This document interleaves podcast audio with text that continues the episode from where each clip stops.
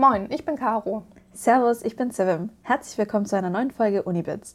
Heute sprechen wir über die Staats- und Universitätsbibliothek oder auch kurz SUB oder BIP. Wir wollen uns aber eher die Digitalisierung der BIP näher anschauen. Ja, denn viele denken eher an verstaubte Bücher oder alte Werke, die restauriert werden müssen, wenn man so das große Wort Bibliothek hört. Ja, ehrlich gesagt geht es mir nicht so. Ich denke prima einfach an Bücher ausleihen oder lernen. Ja, okay, stimmt. Wobei ich muss gestehen, ich leider gar keine Bücher aus. Du bist doch im Masterstudium. Musstest du bis jetzt dann keine einzige Hausarbeit schreiben?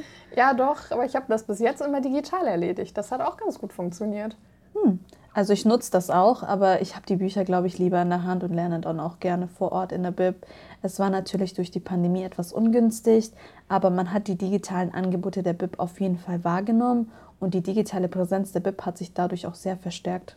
Ja, gut, dass du das sagst, denn Digitalisierung an der SUB ist kein Fremdwort. Was es so für digitale Angebote gibt und wie sich Corona als Digitalisierungsbooster ausgewirkt hat, Darüber haben wir mit der Direktorin der SUB, Maria Elisabeth Müller, und der Referentin für Öffentlichkeitsarbeit, Anke Winzmann, gesprochen. Und übrigens haben Luce und ich mal getestet, ob es digital oder oldschool vor Ort effizienter ist, ein Buch zu finden. Also bleibt dran, wenn ihr wissen wollt, wer schneller war, bevor wir das auflösen. Ja, wie wir es eben gehört haben, hat sich Corona als Digitalisierungsbooster ausgewirkt. Die Kommunikation mit den Studis wurde verbessert und was genau sich die SUB auch dabei gedacht hat, beziehungsweise wie sie die Pandemie genutzt hat, das hat uns die Direktorin der SUB, Maria Elisabeth Müller, nochmal genauer erzählt. Die ähm, Angebote, die wir gerade mit Blick auf die Nutzung der digitalen Angebote von zu Hause aus realisiert haben, die haben sich eben verstärkt, indem wir Filme auf YouTube gesetzt haben, wie gelange ich äh, zu einem E-Book Zugriff von zu Hause, wie richte ich mir einen VPN-Client ähm, ein, ähm, was muss ich tun, um auch vielleicht so einen virtuellen Rundgang durch die Bibliothek als Vorstellung äh, mir auch ähm, anzugucken. Das waren Filme, die wir produziert haben in einem also in einem Zuruf, in einer Aktion, wo die hm, Bibliothekarinnen und Bibliothekarinnen der Bibliothek gesagt haben, wir machen das jetzt einfach, egal. Und dann entstand innerhalb von äh, einem Tag ähm, und äh, einer dann Produktion ein Video, das äh, ähm, eine so hohe Zugriffszahl dann auch hatte, dass wir ähm, ermutigt waren, da weiterzumachen. Und die Kommunikation, wie gesagt, auch über die sozialen Medien hat da eben enorm auch gestärkt und, und uns auch äh, vor Augen geführt, dass die Frage, wie, wie, wie klar können wir den, den, die Anforderungen bedienen und auch die Unterstützung bieten, dass die, diese Kommunikation tatsächlich eine war, so, so nah dran waren wir noch nie, hatten wir den Eindruck äh, im Gespräch mit allen Nutzenden und insbesondere mit den Studierenden, wie unter diesen digitalen Semestern und unter Corona. Vor allem im letzten Semester, als ich erst die war, fand ich die Videos sehr praktisch. Zum Beispiel bei der Einrichtung vom VPN-Client nach drei bis vier Versuchen hat es dann sogar auch bei mir geklappt. Ja, das glaube ich dir. Ich meine, mir ist das gar nicht so stark aufgefallen, wobei ich ja auch einfach schon länger an der Uni bin und vieles eingerichtet hatte. Aber es ist total wichtig, mit den Studis in Kontakt zu treten, um zu schauen, wo die Bedürfnisse liegen. Gerade auch für die, die gerade erst anfangen. Hm, stimmt total. Man merkt auch, dass die BIP vielfältige Angebote bietet, um Studierenden zu helfen, sich einen Überblick über diese riesige und manchmal auch ehrlich gesagt verwirrende mediale Landschaft zu verschaffen. Die BIP sieht das ja auch als ihren Auftrag an, da uns unterstützend zur Seite zu stehen. Wir haben aber einen äh, damit einhergehenden Anspruch, auch die Vermittlung von Informationen und Medienkompetenz äh, zu unserer Aufgabe äh, zu erklären, also den äh, Nutzenden, insbesondere dann auch den Studierenden zu vermitteln, wie unterscheide ich äh, Fake News von validen und seriösen Informationen, wie bewerte ich also Inhalte, äh, die ich im Katalog oder auch sonst im Netz finde, wie recherchiere ich, wenn ich bestimmte Themen suche? Und wo finde ich nach ähm, welchen Kriterien, welche Informationen, mit welchem Aktualitätsgehalt. Also wann sind Zeitschriften relevant, wann ähm, brauche ich aber auch eine grundständige Monographie, wann benutze ich ein Handbuch. Also der, den Umgang mit, mit äh, Medien und auch den Umgang, diese so souverän wie möglich zu nutzen, ähm, ist eine unserer Vermittlungskompetenzen, die wir im Rahmen der Angebote Studierenden ähm, im, im Rahmen von, von Schulungen, von Workshops, von, von also auch äh, Vermittlungsangeboten bieten und, und äh, das, wie gesagt, auch nicht nur in dem vor Ort äh, Organisieren von Veranstaltungen, sondern auch da mit, mit digitalen Möglichkeiten der Vermittlung. Die lange Nacht der ungeschriebenen Hausarbeiten kennen wir ja schon. Das wurde die letzten Semester auch digital angeboten. Aber was jetzt dazugekommen sind, sind die Themenwochen. Das heißt, zu einem Thema sprechen Expertinnen, bieten zum Beispiel auch Workshops an. Und das Coole daran ist, dass das Format eben für alle geöffnet ist. Also wirklich jeder und jede, die daran interessiert ist, kann sich dazuschalten. Und was es außerdem noch gibt, sind die sogenannten Coffee Lectures. Das sind kurze Beiträge, die sich prägnant auf ein Thema fokussieren. Das wurde ja auch bis jetzt digital angeboten, aber ich finde es jetzt auch cool, dass sich das alles wieder in Richtung Präsenz bewegt, weil man einfach mit dem Digitalen auch an seine Grenzen stößt. Und ich mag das persönlich auch in Präsenz mehr. Ich will, will noch ergänzen, weil, weil das mm, kommt immer bei aller digitalen äh, Ausrichtung so zu kurz, äh, dass es auch im Rahmen der Informationen und Medienkompetenz und dessen und deren Vermittlung darum geht, auch eine Orientierung äh, zu vermitteln, wo sind auch die Grenzen der digitalen Bereitstellung. Also wenn ich ein Thema bearbeite und mich ausschließlich auf digitale Ressourcen äh, stützen äh, will, dann muss ich vielleicht auch erkennen, wo ich sehr wohl auch noch gedruckte Literatur heranziehen muss, um den Blick sozusagen auf ein Thema auch äh, arrondiert äh, leisten zu können. Das ist insbesondere in den Geist geistes- und sozialwissenschaftlichen Fächern unentbehrlich, aber geht manchmal verloren, wenn man so den Eindruck hat, was ich nicht im Netz finde, das hat keine Relevanz. Also ist auch ein Stück unserer Arbeit und so sehen wir auch den Katalog der ja über alle Medien auch den Zugang bietet, dass es eine Vermittlung gebraucht, die diese äh, Einbeziehung der ähm, auch äh, Bücherwelt äh, ähm, auch mitdenkt und eben auch mit vermittelt. Ja, also Recherche vor Ort ist super wichtig. Ich meine, man kann nicht immer davon ausgehen, dass alles digital verfügbar sein kann. Also sind wir bis zu einem bestimmten Grad auch einfach angewiesen, mit den Büchern zu arbeiten. Wobei sich das natürlich nicht nur aufs Arbeiten, sondern auch auf die Urheberrechtsproblematik bezieht. Dazu hat sich Anke Winsmann, die Referentin für Öffentlichkeitsarbeit, geäußert. Und wir können ja auch nur bereitstellen, was es gibt. Also es ist immer so diese Vorstellung, das hätte ich gern als E-Book. Und wenn man dann sagt, ja, aber das wird, das ist, gucken Sie mal, das ist von 1987 und das gibt es nicht als E-Book. Und wir können auch nicht äh, einfach irgendwas auf einen, Scanner packen und das in die Welt rumposten. Also wir haben ja auch noch sowas wie das Urheberrecht und äh, die Verlage ähm, räumen uns ja auch nur gewisse Rechte ein. Also die Lizenzen, die wir da erwerben, ähm, sind ja auch sehr äh, fokussiert und sehr ausdrücklich beschrieben, was wir dürfen und was wir nicht dürfen und wem wir was zur Verfügung stellen können. Wir haben ja auch in der äh, Corona-Zeit ähm, Kopienlieferdienst eingerichtet, ähm, die auch zum Teil dann ausnahmsweise Digitalbereitstellung äh, erlaubte. Das war aber nur temporär.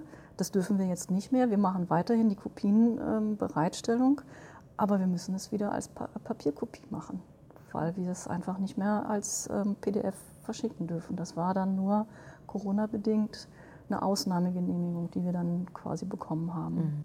Ja, also darüber macht man sich gar nicht so wirklich Gedanken, dadurch, dass so viel Literatur einfach online einsehbar ist.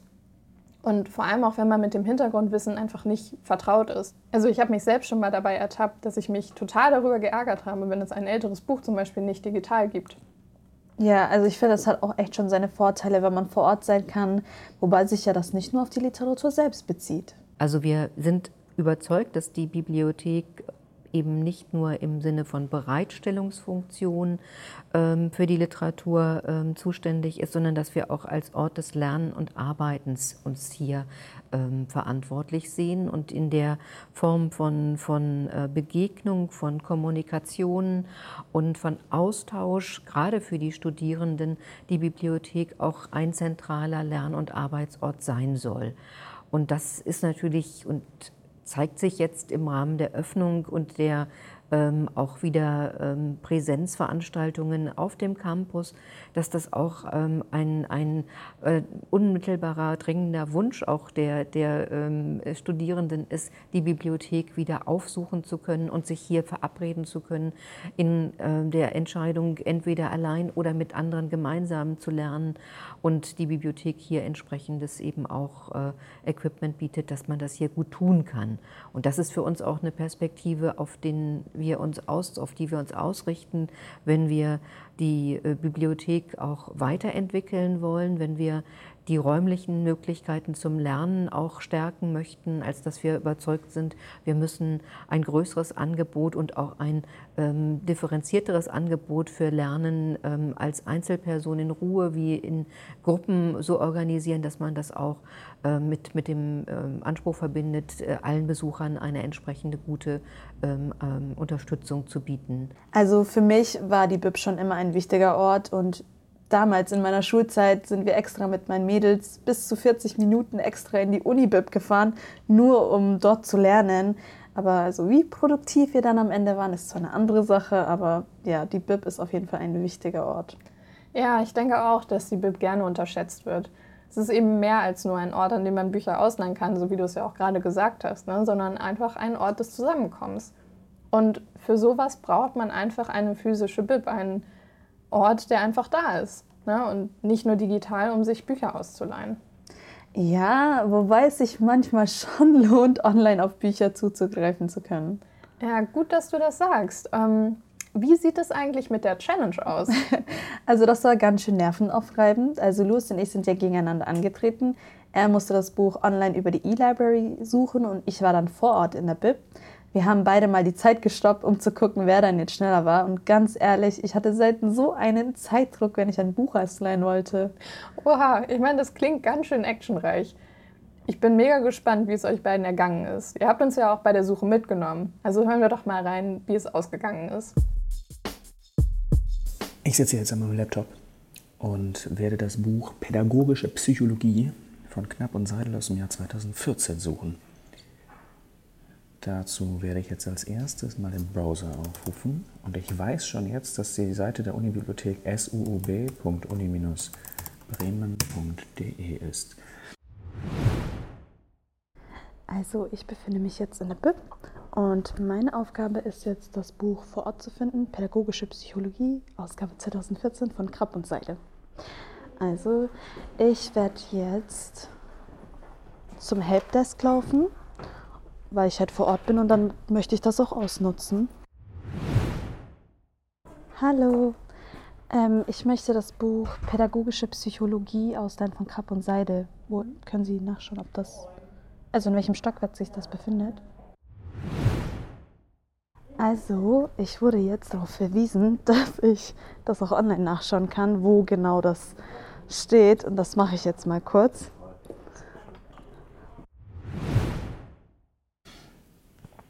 Jetzt nehme ich diesen Text und tippe den in die Suche oben rechts ein.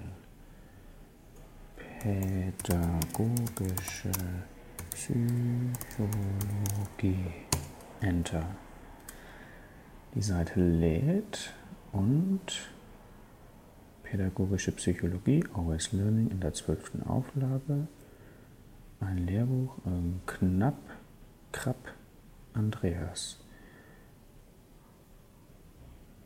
Krab, Krab. Mit Online-Materialien 2014. Das ist aber, glaube ich, nicht online verfügbar. Da ist ein grüner Punkt neben A, das heißt, ich kann das ausleihen. Ah, da ist so ein Pinöpel dran, wo online drauf steht. Zack. Der achte Eintrag ist es.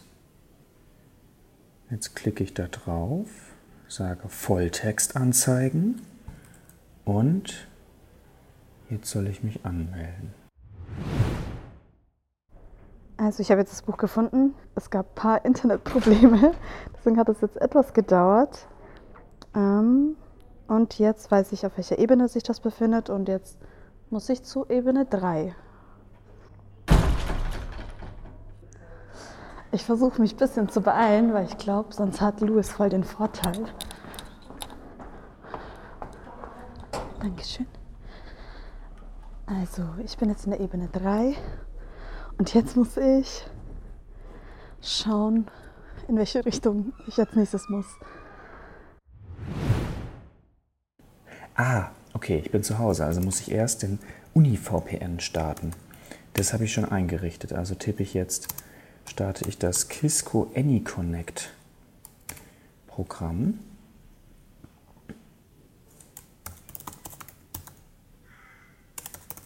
Melde mich dort an und, ha, okay, jetzt lade ich die Seite neu.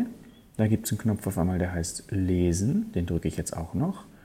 Und zack, ich hab's. Seidelkrab, Herausgeber, Pädagogische Psychologie mit Online-Materialien in der Ausgabe, sechsten Auflage aus dem Jahr. Wo steht's? Steht da nicht? 2014. Bam. Warte, ist hier irgendwie ein Plan oder so? Dann kann ich schauen, wo sich was befindet. Also ich habe jetzt keinen Plan gefunden, weil auf dieser Ebene sind Bücher von mehreren Fachbereichen. Also hier ist Pädagogik. Ich schau mal ganz hinten. Ah, okay. Ähm, Psychologie 860m. Muss ich, okay, hier ist nicht, nicht da lang. Ähm, nein. Also ich stehe, also ich muss zur Psychologie 860 und hier steht 846 und dann ist das nächste 852. Ähm, und dann kommt 900. Ich bin gerade sehr am Verzweifeln, wie ihr bestimmt auch an meiner Stimme merkt. Ich glaube, ich frage mal einfach jemanden. Entschuldigung, ja. kennst du dich so aus mit dem, wie man Bücher findet? Ah, warte, hier ist Ein auch. bisschen, ja. Ich suche 860 M. Ist, also hier ist 860. ja. Und M müsste dann hier unten. Ah, ah, okay, super. Danke. Ich glaube, ich habe es gefunden. Das ist doch das, oder? 800. Hier sind jetzt halt mehrere. Ähm, auf der Webseite kann man sehen, dass da mehrere Exemplare verfügbar sind, aber ich habe auf jeden Fall eins in der Hand und somit ist die Challenge, glaube ich, beendet. Naja, gut. Die digitale Suche erweist sich dann doch als schneller. Ja, also bei Büchern gewinnt das Digitale vielleicht, aber das ist ja nicht die einzige Funktion der Bib. Hast du da nicht mal was mitbekommen, Caro? Ja, stimmt. Neben den ganzen Büchern zum Ausleihen kann die Bib ein ganz anderer Ort sein. Ein Ort zum Verlieben. Wir haben uns mal umgehört, was alles in der Datingbörse Bib passiert ist.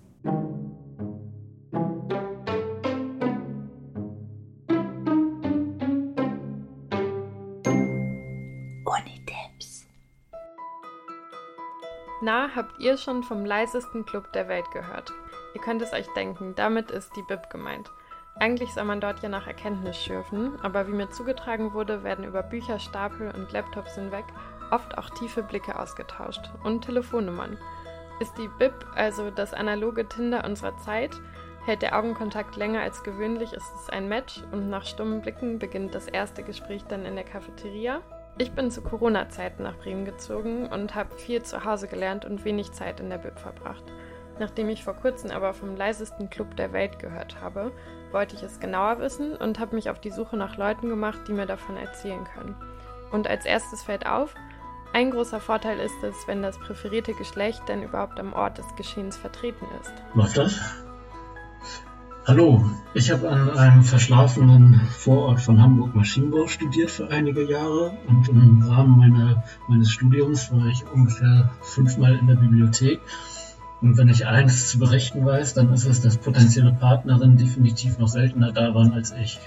Merke, wichtig ist der richtige Fachbereich, die richtige Etage und vermutlich auch die richtige Zeit. Und hier haben einige Studierende einen riesen Vorteil. Sie können ihre Bibliotheken 24 Stunden lang nutzen. Die Möglichkeiten des analogen Flirtens sind unbegrenzt. So zum Beispiel in Dortmund, Bamberg, Karlsruhe, Konstanz oder auch in Leipzig. Selbst an Heiligabend und an Silvester sitzen hier nachts noch einige Fleißige oder eben Einsame. Und in der Albertina, einem Teil der Leipziger Universitätsbibliothek, gibt es tatsächlich einen Lesesaal, den alle nur den Saal der einsamen Herzen nennen. Wer sich dort hinsetzt, ist scheinbar wirklich Single und auf der Suche nach einem Kaffee-Date. Der Saal hat sogar eine eigene Facebook-Seite mit über 1000 FollowerInnen. Ja, also der Saal der einsamen Herzen hatte irgendwie schon so ein bisschen Legendenstatus. Und in Leipzig ist es tatsächlich auch in der Albi mal passiert, dass ein Kumpel von mir, der das gar nicht wusste, aus der Pause wiederkam und dann lag da so ein, ein Zettel auf seinem Tisch. Und ja, daraus ist dann eine wunderbare Freundschaft entstanden. Leider nicht mehr, aber dennoch kam ein Kontakt zustande. Okay, in Leipzig scheint es mit dem analogen Dating also recht einfach zu sein. Aber wie sieht es in anderen Städten aus? Wie steht es zum Beispiel um unsere gute Staats- und Universitätsbibliothek? Ja, mir ist es schon auch passiert ein, zwei Mal, ähm, dass ich auch mal so unverhofft, auch ungewollt an eine Handynummer gekommen bin. Ich saß da dann so den ganzen Tag. Und wenn ich dann aus der Mittagspause kam oder vom Klo kam oder so, ähm, lag dann halt ein Zettel auf meinem Schreibtisch. Hey, hab dich gesehen, voll süß, hier ist meine Nummer, melde dich doch mal. Ähm, Habe ich ehrlich gesagt auch nie gemacht, weil, und das finde ich ein bisschen creepy, ich konnte das nie zuordnen. Und ich habe immer nur gedacht, krass, wer bist du? Das ist natürlich tragisch. Hier hat ein Flüchtigkeitsfehler oder vielleicht auch einfach Schüchternheit das Kennenlernen verhindert. Das ist auf Tinder und Co. natürlich einfacher, denn hier muss man nicht sofort in die Offensive gehen und kann es sich erstmal hinter dem Bildschirm gemütlich machen. Einen Lichtblick für das analoge Kennenlernen gibt es aber doch noch. Ich war, glaube ich, in den Endzügen meiner Bachelorarbeit mega gestresst, mega genervt, alles scheiße. Und da saß dann immer so eine nettes Mädel am Tisch daneben und irgendwie sind wir ins Gespräch gekommen und ja, wir sind bis heute befreundet. Also irgendwie ganz verrückt. Ich habe mit ihr sonst auch keine Überschneidung, also wir haben keine Kurse zusammen oder so, sondern wir haben uns einfach in der Bib kennengelernt. Also es gab doch noch ein Happy End. Die Dudes mit den Telefonnummern hatten leider weniger Glück. Aber vielleicht habt ihr ja mehr Glück und wagt beim nächsten Bib-Besuch mal einen Versuch. Vielleicht trefft ihr ja tatsächlich eure Liebe des Lebens. Oder, wie eben schon mehrmals gehört, eine gute Freundin oder einen guten Freund. Vielleicht ist es ja sogar noch besser. Und wir möchten natürlich unbedingt davon hören. Also, wenn ihr ähnliche Erfahrungen gemacht habt oder beim nächsten BIP-Besuch ein Zettelchen auf eurem Tisch findet, erzählt uns unbedingt davon. Wir sind schon sehr gespannt.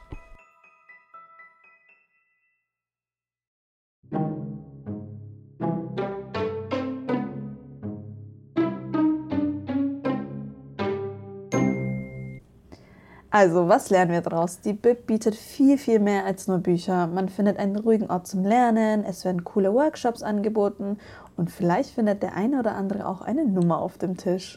Ja, auf jeden Fall. Also ich finde es super, dass es so viele Angebote gibt, die sich auf verschiedene Bereiche beziehen und auch darauf eingehen, was Studis zu dem Zeitpunkt einfach brauchen. Sowohl digital als eben auch vor Ort. Ja, finde ich auch. Also informiert euch mal ruhig, was es alles so an der Sub gibt und vielleicht findet ihr ein Angebot, das für euch passend ist. Ja, das war es jetzt aber auch für diese Folge. Vergesst nicht, auf unserem Instagram-Kanal vorbeizuschauen, at unibits-podcast. Und wir sagen vielen Dank fürs Zuhören und bis zum nächsten Mal. Ciao. Tschüssi.